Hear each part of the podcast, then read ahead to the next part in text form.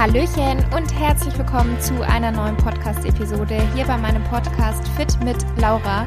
Ich bin Laura, zertifizierte Ernährungsberaterin und hier in meinem Podcast dreht es sich rund um die Themen Ernährung, Fitness, Darmgesundheit, Hormone, Mindset. Denn mir persönlich ist der ganzheitliche Ansatz ganz wichtig und ich spreche hier über meine eigenen Erfahrungen, gebe euch dahingehend Tipps weiter, aber auch Erfahrungen, die ich bereits mit meinen Klienten im Coaching gemacht habe und ich habe auch immer wieder sehr interessante Gäste bei mir. Und für weiteren Content folge mir auch sehr, sehr gerne auf Instagram. Dort findest du mich unter fit-laura. Unter anderem gebe ich dort täglich Einblick in meine Ernährung, in mein Training und auch so gibt es jede Menge Content.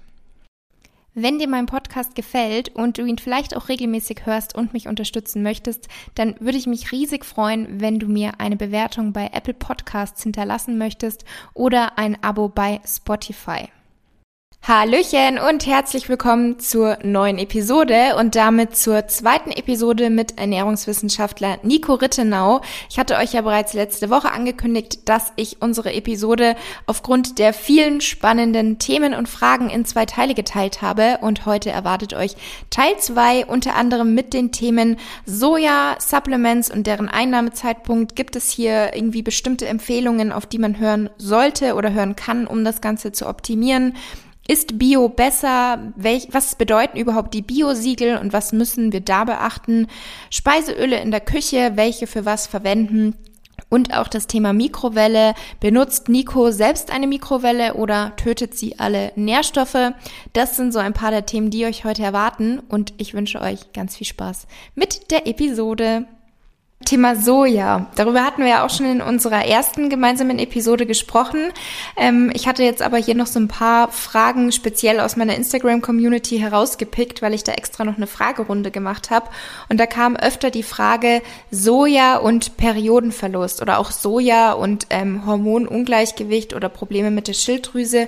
Sollte man es dann meiden? Also besteht hier irgendwie ein negativer Zusammenhang? Ja, wichtige Fragen. Ich weiß gar nicht, was wir alles im ersten Interview besprochen haben, aber gerne die Grundsätze noch einmal einfach im zweiten. Also vielleicht Disclaimer mhm. vorab. Ich habe A den Vorteil, dass ich mich in der Thematik tatsächlich überdurchschnittlich gut auskenne. Liegt daran, dass ich zum einen meine Bachelor-Thesis zum Thema der Isoflavone und die Wirkung auf Brustkrebs, also Mammakarzinome geschrieben habe und zum anderen äh, in meinem ersten Buch, was ich 2018 rausgebracht habe, ein ganzes, das ist nicht 40 oder 50-seitiges äh, Kapitel zu all diesen Soja-Fragen habe, wo ich sämtliche Positionen der Fachgesellschaften, die großen Meta-Analysen, aber auch die einzelnen Studien im Detail durchgegangen bin.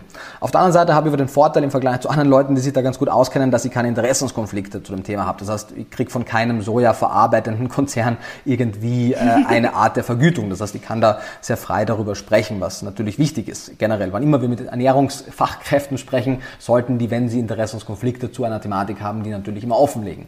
Ähm, und beim Soja ist es nicht der Fall, wie bei den anderen Dingen, die wir angesprochen haben, auch nicht, sonst hätte ich es dazu gesagt.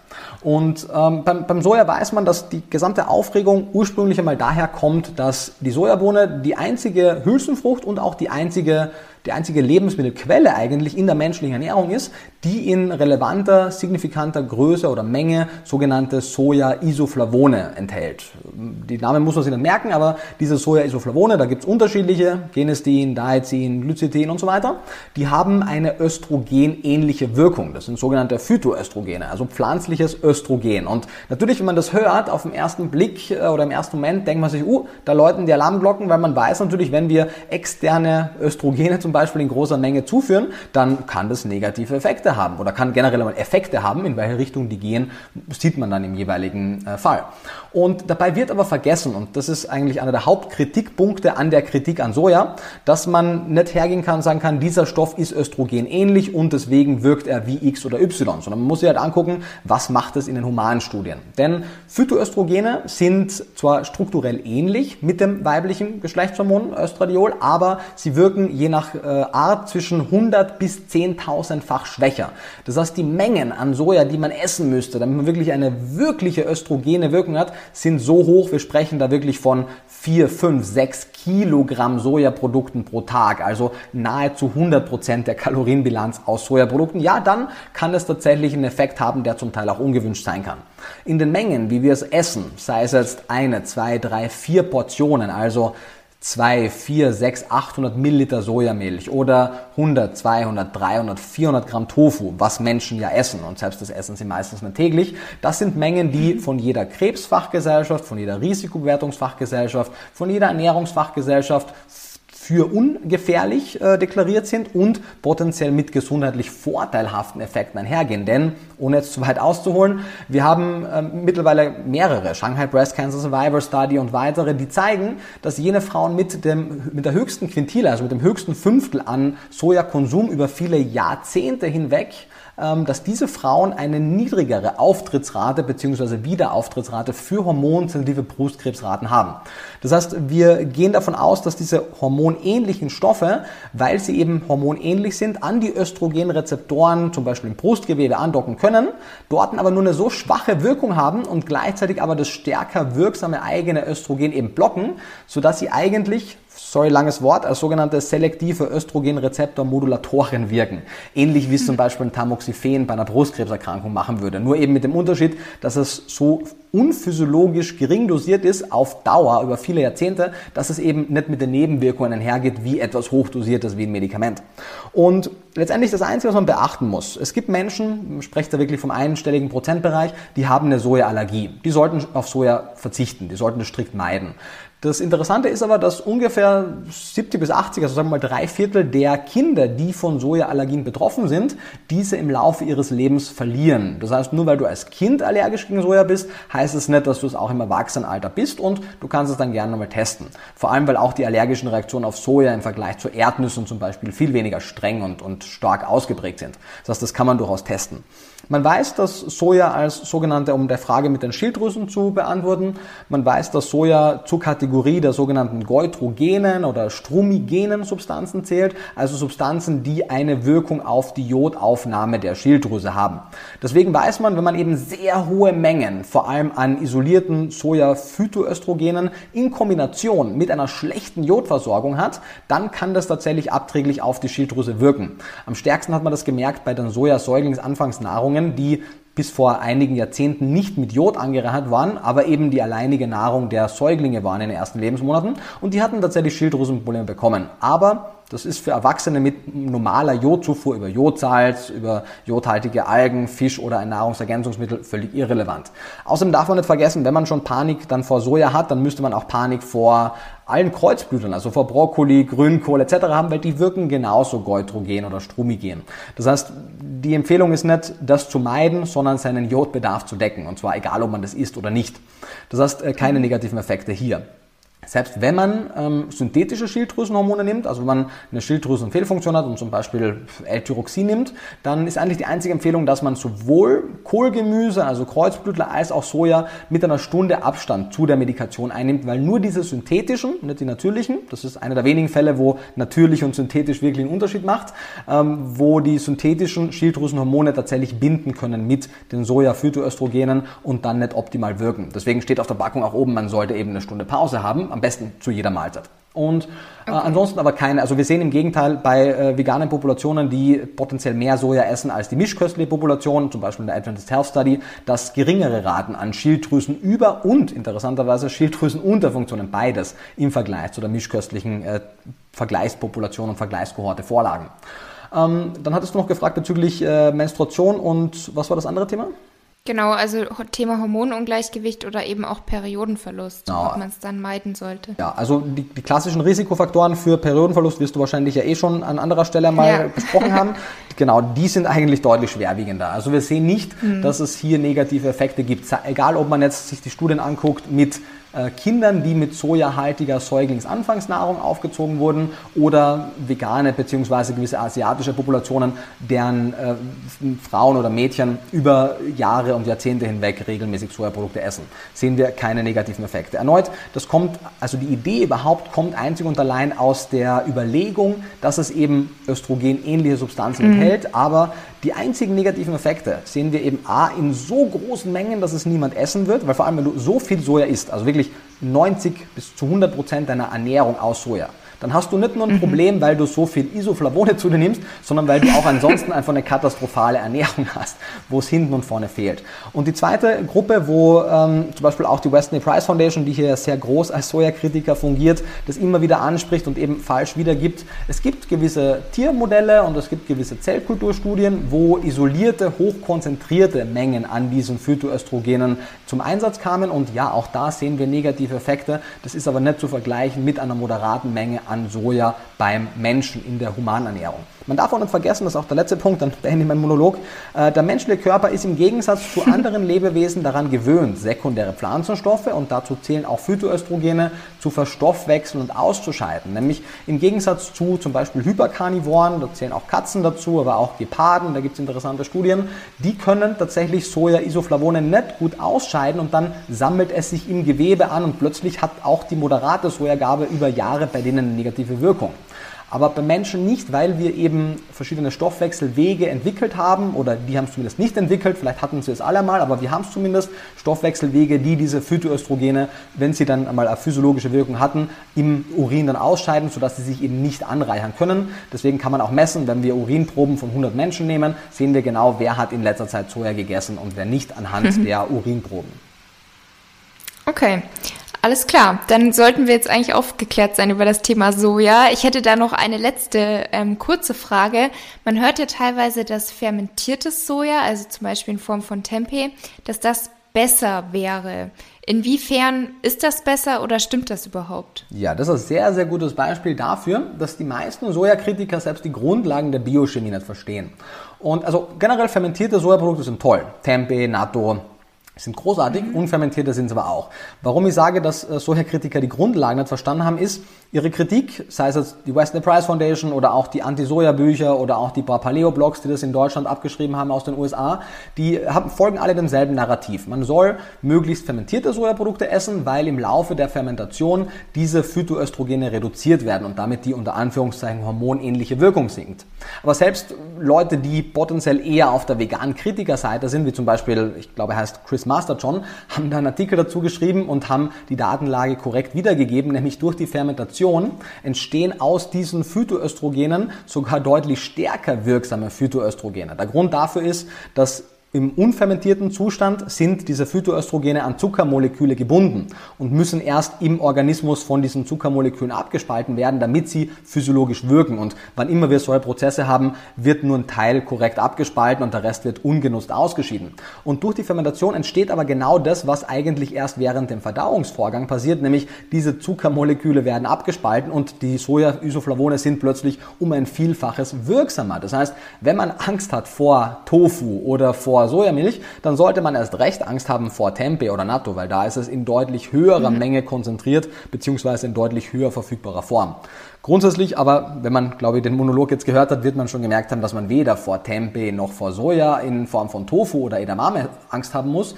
Es ist eine Mengenfrage und beides kann gerne, gerne gegessen werden. Niemand muss es essen. Also Soja enthält nichts, was wir, also Isoflavone sind nicht essentiell und alles andere, was überlebensnotwendig in der Sojabohne ist, kriegen wir auch aus anderen Quellen. Also niemand muss Soja essen, aber ich würde es schade finden, wenn jemand aus falscher Furcht vor einem Produkt wie Soja seinen Speiseplan unnötig restriktiert. Mhm. Und eben wie bei allem einfach nicht übertreiben. Nicht ausschließlich von Soja ernähren, aber man muss es auch nicht irgendwie aus der Ernährung streichen, weil es in Anführungsstrichen böse ist. Also das, glaube ich, kann man bei fast allem immer wieder sagen, dass man eben darauf achtet, dass man es in Maßen und nicht in Massen isst. Ja, und Soja, um das, ähm, Entschuldige noch, bevor ich dich unterbreche, ähm, um das nochmal mhm. wirklich auch rauszustreichen, es hat einen Grund, warum die Sojabohne vor allem in der asiatischen Kultur so weit verbreitet ist, warum wir eben Tofu aus Sojabohnen machen und nicht aus anderen Hülsenfrüchten. Sojabohnen haben sehr spezielle, also zwar nicht unbedingt notwendig, aber sehr spezielle Eigenschaften im Sinne von, im Vergleich zu allen anderen Hülsenfrüchten sind sie deutlich proteinreicher, haben eine höhere biologische Wertigkeit, sie sind deutlich fett und damit kalorienreicher, sie haben aber ein gutes Fettsäurespektrum. Also Sojabohnen sind unter den Hülsenfrüchten schon echt der Boss. Aber natürlich kann man auch andere Hülsenfrüchte essen. Ja. Oder die Bossin. Ähm, dann Thema Supplements. Gibt es da einen bestimmten Einnahmezeitpunkt? Also da, das kann man jetzt, denke ich mal, nicht verallgemeinern. Es kommt natürlich auch immer auf die, die, auf die Nährstoffe an, die man dann zu sich nimmt. Aber ist es an sich egal, wann man ähm, Supplements einnimmt?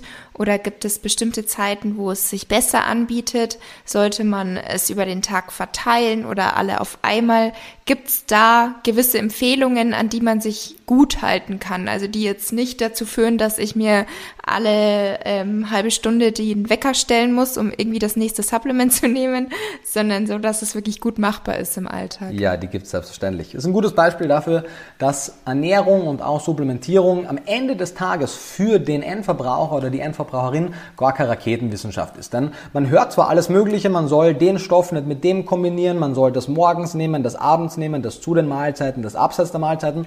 Wenn man sich aber die Literatur anguckt, dann äh, wird man ziemlich ernüchtert sein, was die Daten sagen und wie viel einfacher es eigentlich ist. Letztendlich gibt es nur wenige Überlegungen, die einen Einfluss haben. Ähm, fettlösliche Vitamine und fettlösliche Bestandteile wie gewisse sekundäre Pflanzenstoffe, die wir aber eh nicht wirklich supplementieren. Supplementieren tun wir meistens, wenn wir es tun, Vitamin A, D, E und K, das sind so die vier fettlöslichen Vitamine. Die sollten zu einer Mahlzeit eingenommen werden, weil sie fettlöslich sind und entsprechend Fett brauchen, um gelöst zu werden. Der Vorteil ist, ähm, alle anderen Stoffe, die wir in moderaten Mengen dosieren, also irgendwo im Bereich des NRVs, also sprich nicht supraphysiologisch, egal ob das die Mineralstoffe sind, die Spurenelemente, die, also die Mineralstoffe in Form von Mengen und Spurenelemente, die äh, wasserlösenden Vitamine, äh, die kann man alle da mit reinnehmen, die kann man gerne zu der Mahlzeit nehmen und denen schadet es nicht. Die könnte man zum Teil auch unabhängig der Mahlzeit nehmen, aber man kann sie auch zur Mahlzeit nehmen. Das heißt, weil es manchen Nährstoffen wichtig ist und den meisten egal ist, wann wir sie einnehmen, ist meine Empfehlung generell, seine Supplements zu der Mahlzeit zu nehmen, weil A, wenn man eh schon isst, dann denkt man hoffentlich besser daran und B, gewisse Stoffe profitieren davon.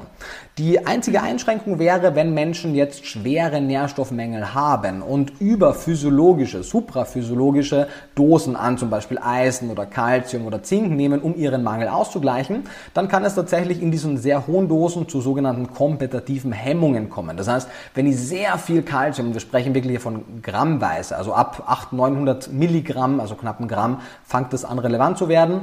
Manche nehmen ja eineinhalb, zwei Gramm Calcium oder auch äh, 30, 40 Milligramm Eisen. In so hohen Dosen äh, kann es zu einer kompetitiven Hemmung kommen und zum Beispiel das, die hohe Calciumzufuhr kann die Eisenzufuhr reduzieren oder umgekehrt.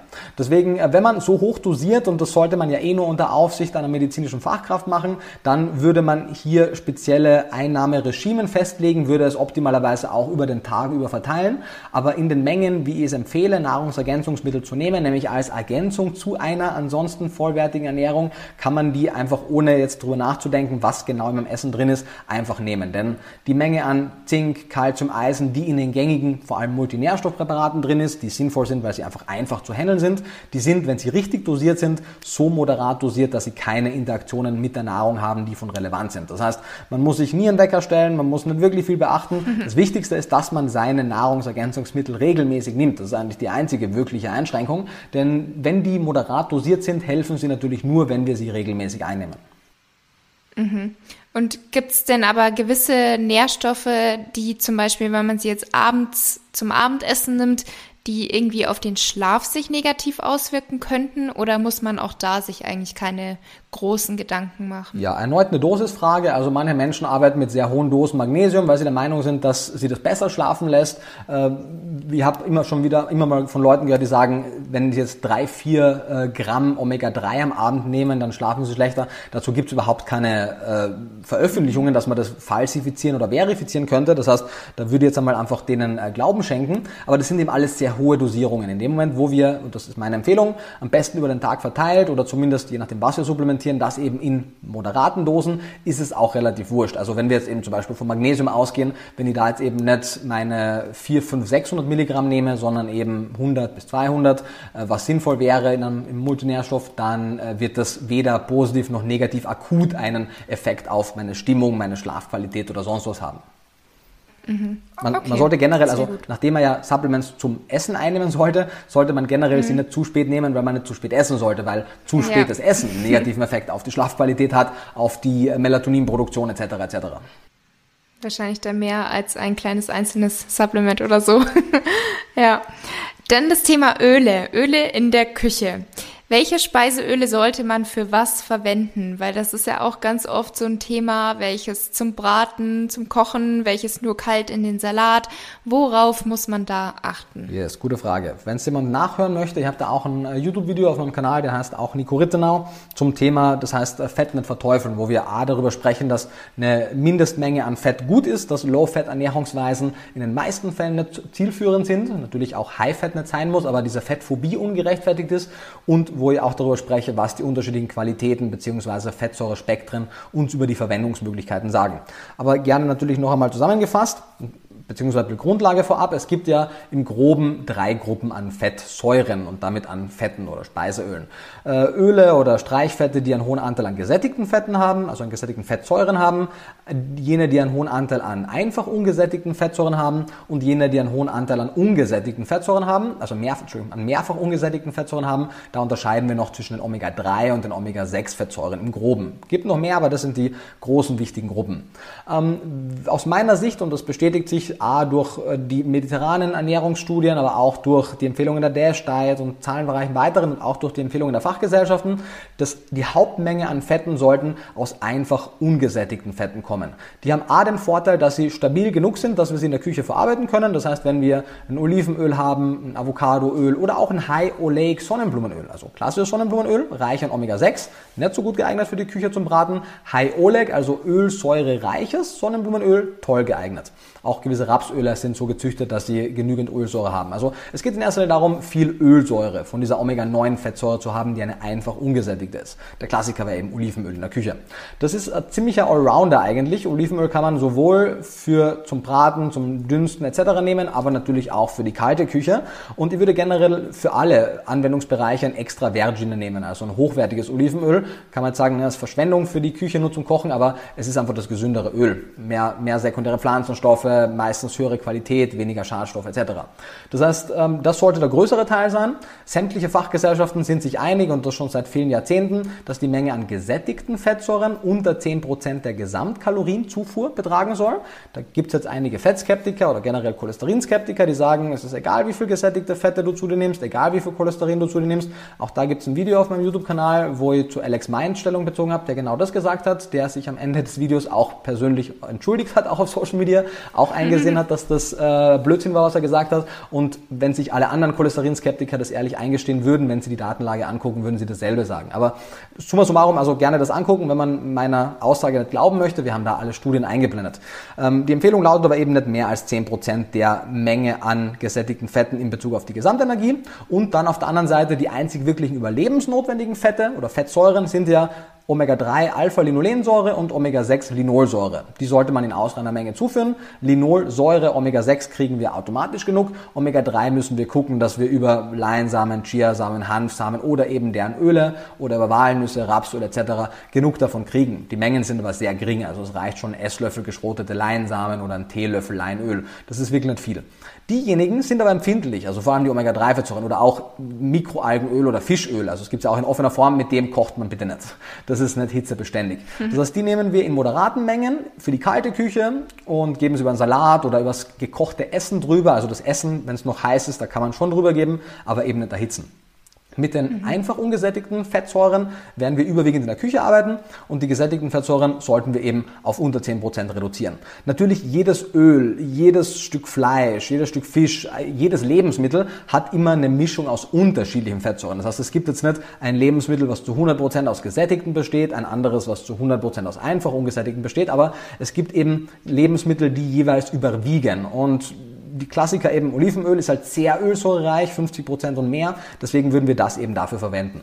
Die klassischen Quellen für gesättigte Fettsäuren sind auf der einen Seite bei den Pflanzen Palmöl, Kakaobutter und Kokosöl, wobei man beim Kokosöl ein bisschen die Einschränkung machen muss, dass die meisten der gesättigten Fettsäuren sogenannte MCTs sind, also Medium Chain Triglycerides, mittelkettige Fettsäuren. Die wirken ein bisschen anders, wobei hier die Datenlage sehr uneindeutig ist. Manche Quellen sagen, sind super. Die American Heart Association zum Beispiel sagt seit 2016, glaube ich, we uh, don't recommend the use of coconut oil.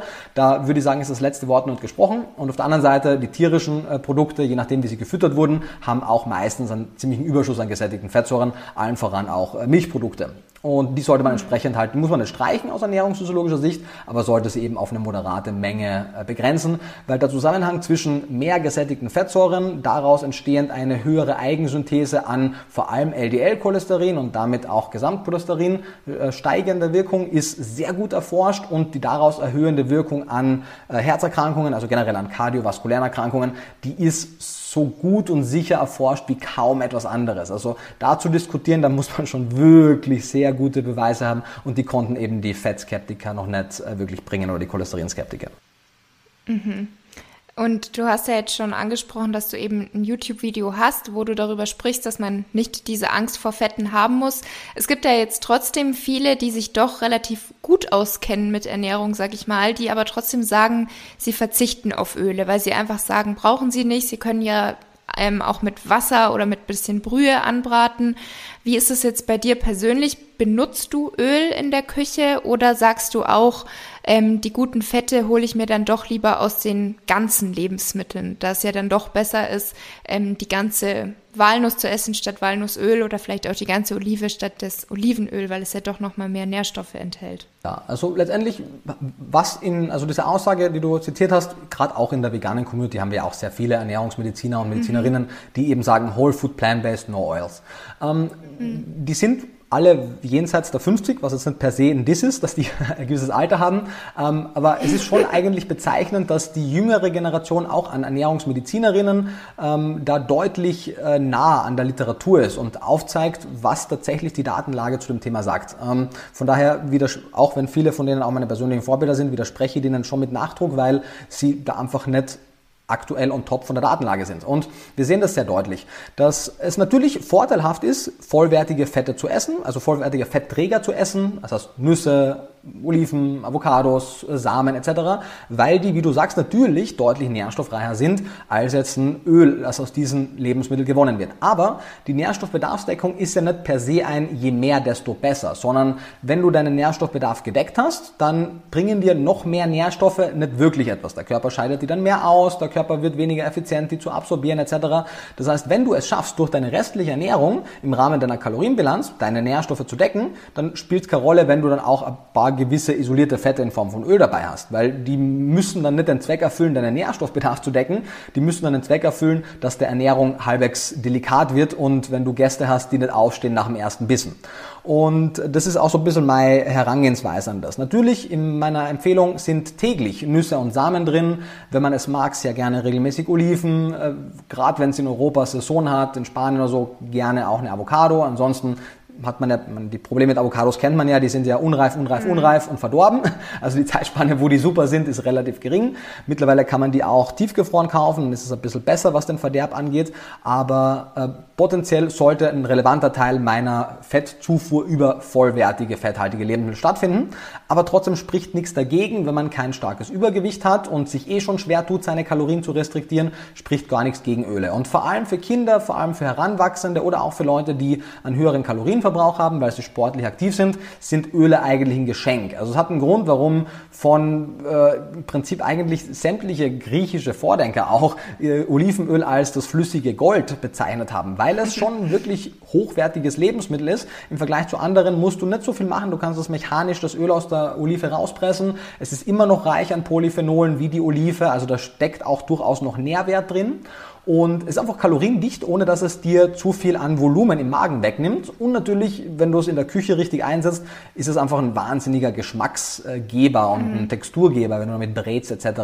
Das heißt, natürlich kannst du in Wasser braten, aber du kriegst halt niemals in eine Bräunung oder eine Kruste oder so hin, die vergleichbar ist mit dem, wenn du in einem Fett ja. brätst. Das heißt, äh, ich persönlich verwende äh, Öle auf jeden Fall. Ähm, gab Zeiten, wo ich es nicht getan habe, nämlich vor zehn Jahren, als ich noch nicht wusste, was die Datenlage dazu sagt und mich genau von diesen Dingen auch beeinflussen habe lassen oder vielleicht eher acht als zehn Jahre. Ähm, aber wenn man sich die Datenlage anguckt, ich meine, die mitunter langlebigsten Populationen, sei es, also es gibt ja die sogenannten Blue Zones und gerade Ikaria und Sardinien, die haben relativ große Mengen an zum Beispiel Olivenöl in ihrer Ernährung und wir sehen nicht, dass es negativ wirkt. Wir haben auch Studien, wo wir uns äh, verschiedene Parameter angucken, wie zum Beispiel ähm, die Nitric Oxide Produktion oder generell die Vessel Dilation und klar, wenn du dann in den Öl nimmst, um deinen, weiß ich nicht, um deinen Schnitzel darin zu frittieren und dann noch Mayo und Pommes dazu isst, nicht so geil. Aber wenn du dein Olivenöl verwendest, um deine Gemüsepfanne ein bisschen schmackhafter zu machen, dann hat das keinerlei negative Effekte und es wird zumindest bei mir auch dazu führen, dass ich nicht so riesen Portionen essen muss. Weißt du, wenn du ein Riesenesser bist, wenn du dauernd unsatt aufstehst, dann wirst du weniger Öl essen, weil dann möchtest du einfach viel Volumen haben. Aber sehr viele Menschen, gerade wenn sie sich sehr vollwertig ernähren, die haben eher das andere Problem, dass sie zu viel essen müssten vom Volumen, um ihren Kalorienbedarf zu decken und das sind Öle natürlich ein Segen. Mhm. Das stimmt.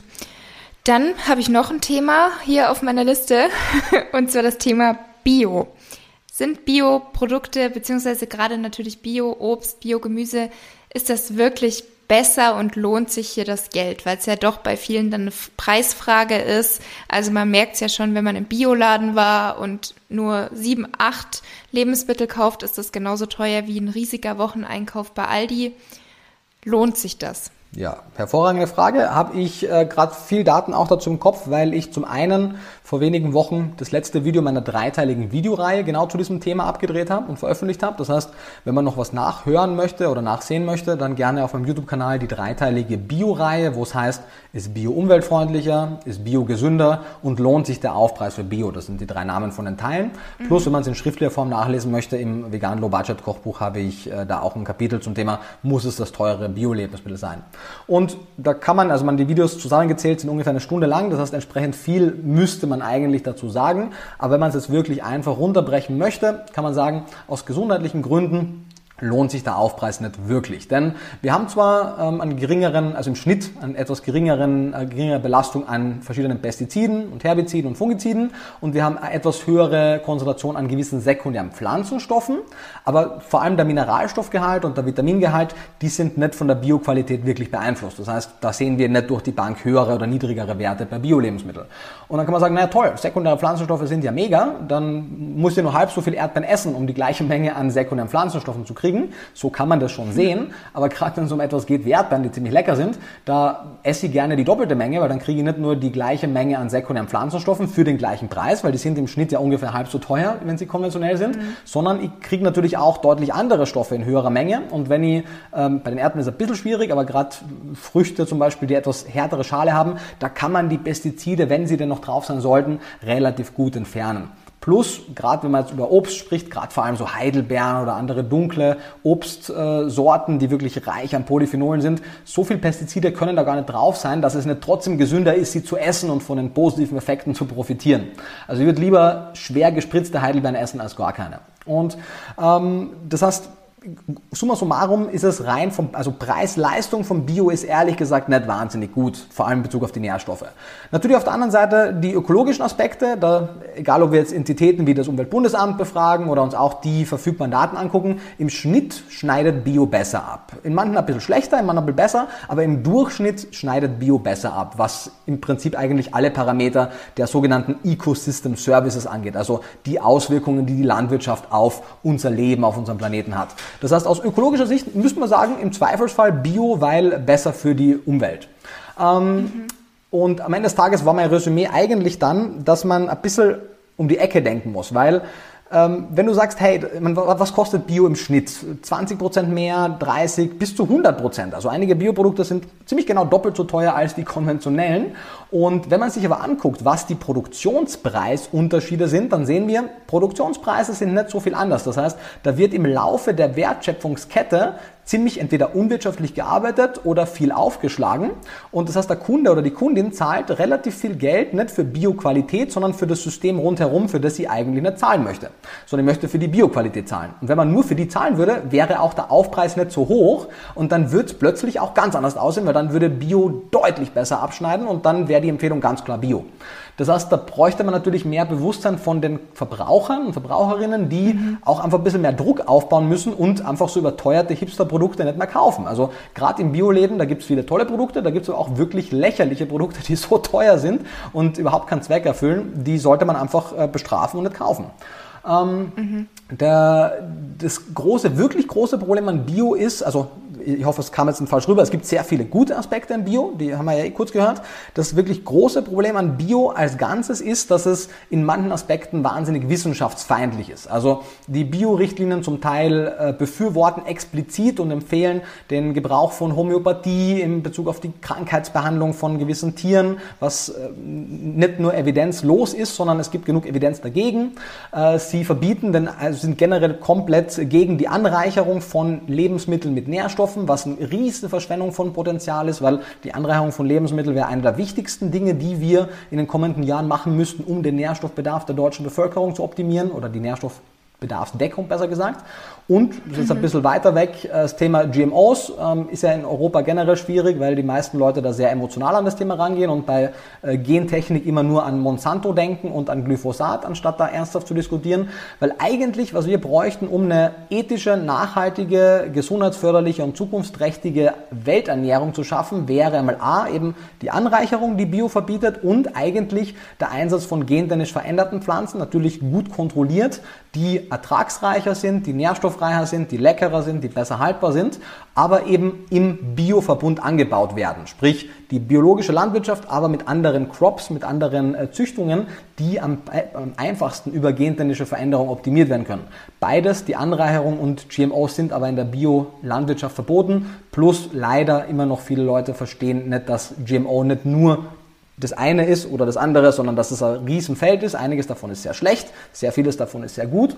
Ähm, aber all diese Potenziale verschenken wir, wenn wir uns an die aktuellen Bio-Richtlinien halten. Deswegen würde ich entweder für eine Reform der Biolandwirtschaft ähm, wie soll man sagen, dafür appellieren oder eben wieder dafür einsetzen, dass wir die Vorteile der konventionellen mit den Vorteilen der biologischen Landwirtschaft kombinieren, das aber dann nicht Bio nennen, weil natürlich ein Bio-Siegel und alles eben Restriktionen verlangt und auch teuer ist.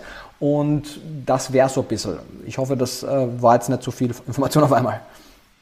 Ich glaube eh, dass die Zuhörer, die hier dabei sind, sich einen Zettel und einen Stift mitnehmen müssen. so mache ich das Großartig. auch. Wie gesagt, also ansonsten kann man es auch alles nachhören. Hier genau, einfach am besten mehrmals anhören. Da kann man auch die, also ähm, bei den Videos kann man auch die Sprechgeschwindigkeit reduzieren. Ich weiß nicht, ob das auch bei den Podcasts geht, aber auf YouTube kann man die Sprechgeschwindigkeit reduzieren. Ja, vielleicht geht das auch beim Podcast. Ähm, du hast jetzt schon gesagt, Bio-Siegel, da heißt es ja auch ganz oft, dass Bio-Siegel nicht Bio-Siegel ist, dass es da auch Unterschiede gibt. Kann man da vielleicht noch kurz drauf eingehen oder ja, klar. zu? Nee, nee, gar nicht. Ähm, genau, es gibt verschiedene äh, Bio-Siegel. Wenn wir von Bio generell sprechen, dann meinen wir das EU-Bio-Siegel. Das ist äh, deutlich weniger streng als jetzt äh, Demeter oder ich glaube Neuland heißt ein anderes Biosiegel, die haben deutlich strengere äh, Kriterien. Äh, aber grundsätzlich einmal die, also die Hauptkritikpunkte auf Bio, die treffen bei allen zu. Gewisse andere Biosiegel bringen aber andere Vorteile mit, die das EU-Biosiegel nicht mitbringt. Aber ähm, das, was ich eigentlich wichtiger finde, ist, dass zum Beispiel Demeter-Siegel, ähm, wenn man jetzt sehr streng ist, eigentlich genau konträr zu der veganen Lebensweise zum Beispiel ist, weil hier zum Teil der Einsatz von äh, gewissen tierischen Bestandteilen in der Produktion von pflanzlichen Lebensmitteln auch wirklich vorgeschrieben ist. Also natürlich düngen wir mhm. heutzutage den Großteil des äh, Obst und des Gemüses oder generell unserer Nutzpflanzen äh, mit Kot. Das heißt, je nachdem, wie man Veganismus definiert, äh, kann man eh streiten, was das jetzt genau bedeutet, aber es ist zumindest in den allgemeinen konventionellen Produktionsrichtlinien nicht vorgeschrieben, dass wir gewisse Tierprodukte verwenden, wohingegen es bei Demeter eben schon der Fall ist. Das heißt, ich sehe das eher sogar kritischer, plus gerade Demeter und andere sind auch noch mehr eben im Bereich der, nennen wir es jetzt einmal, was sind alternativ, ähm, alternativ was auch immer tätig. Also eben Homöopathie-Einsatz, äh, viele Dinge, die einfach nicht evidenzbasiert sind. Ähm, mhm. Und das heißt, ja, was bleibt übrig eigentlich? Ähm, ich bin, also ich war deutlich mehr Bio-Fan, bevor ich viel über Bio wusste. Und das ist kein gutes Zeichen, ehrlich gesagt. Je mehr ich zu dem Thema recherchiert habe, desto mehr Schwachstellen ist mir aufgefallen, desto mehr naturalistische Fehlschlüsse die Leute haben. Und die meisten Leute kaufen eben Bio, weil sie der Meinung sind, sie kriegen ein günstigeres, besseres Produkt, ein günstiger, sorry, ein nährstoffreicheres, gesünderes Produkt. Und das ist eben nicht in allen Fällen wirklich der Fall. Und gerade bei verarbeiteten Lebensmitteln nur weil es Biozucker ist, macht es den Zucker jetzt nicht irgendwie besser. Mhm. Ja, gut, vielen Dank. Dann habe ich jetzt die zwei abschließenden Fragen und dann ist hier mein heutiges Interview mit so vielen Fragen vorbei. Thema Mikrowelle. Nutzt du eine Mikrowelle und stimmt es, dass die Mikrowelle Nährstoffe tötet? Das ist auch ein gutes Beispiel für naturalistische Fehlschlüsse. Ich habe das Gefühl, manche Menschen sind einfach sehr technophobisch. Also natürlich so eine Mikrowelle ist auf den ersten Blick was sehr Unnatürliches. Wie macht die das? Man gibt etwas kurz rein und es wird plötzlich von innen nach außen heiß. Ähm, die Datenlage ist hier aber sehr eindeutig. Die einzige Gefahr von Mikrowellen ist, dass du Dinge zu schnell, zu hoch erhitzt und dir dann deinen Mund verbrennst. Das ist das einzige Risiko. Ähm, die, Nährstoff, die Nährstoffverluste bei Mikrowellengaren sind deutlich geringer als bei den meisten anderen Küchenzubereitungsmethoden. Das heißt, wenn man allein über die Nährstoffe spricht, ist Mikrowelle mitunter das Beste. Ähm, ich selbst habe, also habe ja mittlerweile keinen permanenten Wohnsitz mehr und habe deswegen halt eine Mikrowelle, wenn die im jeweiligen Apartment drin ist und wenn nicht, dann nicht. Und wenn sie da ist, dann nutze ich sie extrem gerne und äh, täglich und wenn sie nicht da ist, dann halt nicht. Aber wenn ich mir wieder mal einen Haushalt einrichten würde, dann wäre da auf jeden Fall eine Mikrowelle drin. Okay, dann ähm, die letzte Frage, die jetzt auch so ein bisschen persönlicher ist. Das hat nämlich auch viele aus der Community interessiert.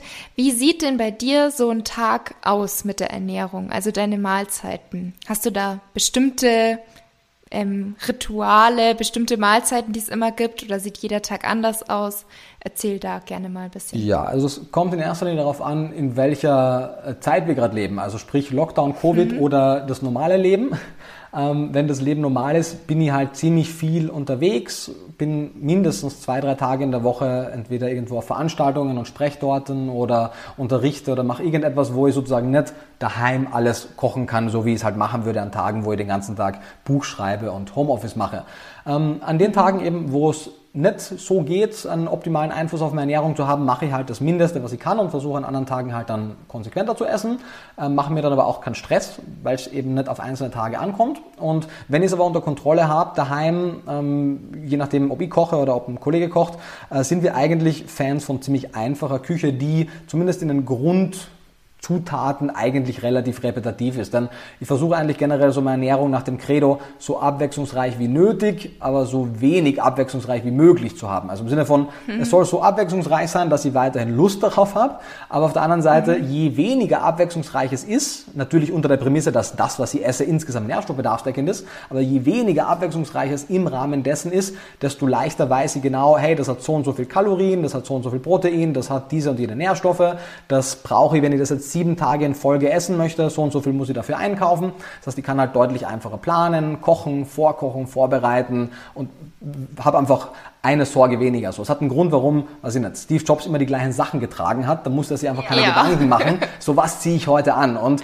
eben diesen Headspace, wenn der von der Ernährung reduziert wird, von der Kleidung reduziert wird und so weiter, dann hat man plötzlich wirklich viel mehr Headspace für andere Dinge im Leben. Und genau das ist so ein bisschen das Credo. Und was essen wir? Im Endeffekt meistens, äh, also meistens sind es drei Mahlzeiten am Tag ich mache mehr oder weniger, also intermittierendes Fasten ist ja eigentlich der falsche Begriff dafür. Es ist eher zeitrestriktiertes Essen, weil wirklich Fasten ist es nicht. Du kommst da in keinen Fastenstoffwechsel rein.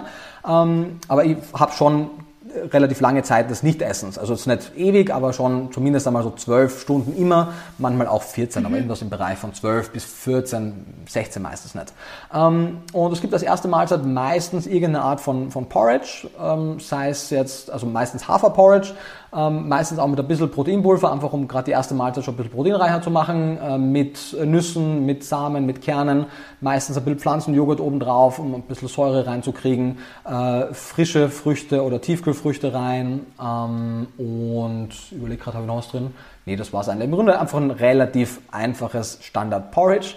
Ähm, zum Mittag gibt es dann meistens, äh, also je nachdem auch zu welcher Tageszeit, aber mehr oder weniger meistens irgendeine Art von Gemüsegericht mit Proteinkomponente und Stärkebeilage. Das heißt, eine Gemüsepfanne in Currysoße mit braunem Reis und Tofu oder ein Chili sin Carne mit Mais und Bohnen und äh, Sojaschnetzel oder Sonnenblumenschnetzel oder Seitan in einer Tomatensauce mit, keine Ahnung, Bulgur und ein bisschen Gemüse. Also letztendlich so ein bisschen Baukastensystem ist. Ich gucke halt, dass die Mahlzeit mhm. genug Protein hat, dass sie äh, eine Gemüsekomponente hat, dass irgendeine Art von voll, möglichst vollwertigem Getreide drin ist. Äh, ich esse aber auch manchmal Weißmehl oder eigentlich immer wieder mal Weißmehl und meistens dann eben auch noch Nüsse und Samen äh, obendrauf in relativ großer Menge, viele frische Kräuter oder auch Tiefkühlkräuter. Und äh, that's it. Und am Abend meistens Brotzeit. Also ähm, ich mag fermentierte Nusskäse super gerne, die sind halt noch absurd teuer. Ich hoffe, dass die noch günstiger ja. werden. Also sind wirklich crazy, äh, steht in gar keinem Verhältnis, aber ich esse sie trotzdem. Oder wir essen auch, also wenn man Seitan und Gluten gut verträgt, spricht auch nichts dagegen. Wir haben das relativ oft, dass wir eben irgendeine Art von Seitan-Aufschnitt dabei haben. Hummus, meistens selbst gemacht in großen Mengen, Linsenhummus oder Kichererbsenhummus als äh, Aufstrich. Mhm. Ein bisschen eingelegtes Gemüse oder fermentiertes Gemüse, ein bisschen frisches Gemüse und halt eben Gebäck dazu. Also relativ easy Brotzeit. Die esse am, am Abend meistens nicht so wahnsinnig viel und eben auch nicht so wahnsinnig spät. Und eben meine, meine Nahrungsergänzungsmittel zu den Mahlzeiten. Und hin und wieder, je nachdem wie die Mahlzeiten und der Tag und so sind, hin und wieder habe ich noch dazwischen mal einen Snack, aber meistens nicht. Mm, ja, okay. Dann bedanke ich mich schon mal bei dir für deine Zeit und diese vielen, vielen wertvollen Infos. Abschließend sag uns doch gerne noch, wo können wir dich finden und vielleicht auch deine Bücher kannst du auch gerne noch mal kurz vorstellen. Du hast ja schon einige wirklich tolle Bücher. Also ich bin wirklich ein Fan von deinen Büchern. Ähm, genau. Ja, sehr gerne. Also im Prinzip, wenn man bei den meisten Social Media Plattformen einfach an YouTube, Instagram und Facebook nach Nico Rittenau sucht, dann kommt man zu meinen Profilen. Ich mache jede Woche Mittwoch 16 Uhr ein neues Ernährungsvideo auf YouTube, was denke ich ziemlich viel Mehrwert liefert. Äh, auf Social Media, vor allem auf Instagram, wobei eigentlich Instagram und Facebook relativ ident, äh, poste im relativen Rhythmus entweder Ernährungsgrafiken, äh, Rezeptinspirationen oder auch was anderes noch. Ähm, also da ist es auch ein bisschen persönlicherer Content und ähm, ansonsten liegt ein großer Teil meiner Arbeit auf jeden Fall darin, Bücher zu schreiben. Ich habe jetzt aktuell vier Bücher, beziehungsweise aktuell erhältlich, je nachdem wann der Podcast äh, rauskommt, sind drei bis vier. Also mein erstes Werk, was auch so ein bisschen Standardwerk der veganen Ernährung ist, äh, nennt sich Vegan Klischee AD, was auf ungefähr 500 Seiten alle Dinge, die man über vegane Ernährung, Nährstoffbedarfsdeckung, Klischees, Vorurteile äh, aus ernährungsphysiologischer Sicht wissen möchte, evidenzbasiert äh, bespricht.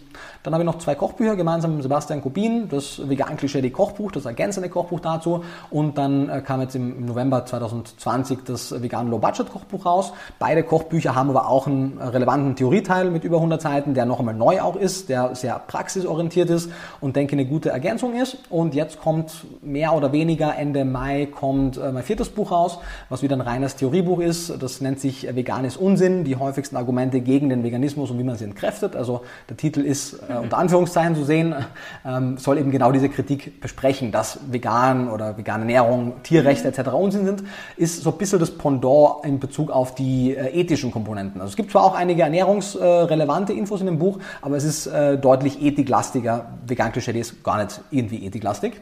Und mhm. im, im, Herbst 2021 kommt noch ein Einsteigerbuch raus, äh, vegane Ernährung für Einsteiger. Und 2022 im Frühjahr oder Herbst noch eins zum Thema der Ernährung der Schwangerschaft, Stillzeit und im Kindesalter, was ja auch nochmal ein sehr spezielles Thema ist. Und dann haben wir, denke ich mal, die wichtigsten veganen Themen äh, durchgesprochen. Ansonsten, wenn gerade keine Pandemie ist, unterrichte ich, gebe relativ viele Vorträge. Eigentlich alle anderen Infos zu allen anderen Projekten kann man auf meiner Webseite nikoritiner.com sehen. Und ja, ich glaube, noch mehr mache ich sonst nicht. Wir machen genau, die Bücher kommen jetzt nach und nach auf Englisch auch raus. Das heißt, es wird halt bald auch die Social Media Kanäle auf Englisch geben, die Videos auf Englisch mhm. geben und eben die Bücher. Aber das wird noch äh, bis in den Sommer dauern. Ja, sehr gut. Da hast du dir ja einiges vorgenommen. Yes, und ich promoviere eigentlich auch noch in Bonn. Mhm. Gut, ja, dann vielen, vielen Dank, wie schon gesagt. Ähm, und vielen Dank an alle, die dabei waren fürs Zuhören. Ich hoffe, ihr seid jetzt bis zum Ende da geblieben. Vielleicht habt ihr euch den Podcast ja auch aufgeteilt auf zwei Teile, um da wirklich mitzukommen. Auf jeden Fall steckt da ja wirklich jetzt ganz, ganz viel Mehrwert und Infos drin. Und genau, schönen Tag dir noch, Nico, und vielen Dank. Dankeschön, das wünsche ich dir auch, liebe Laura.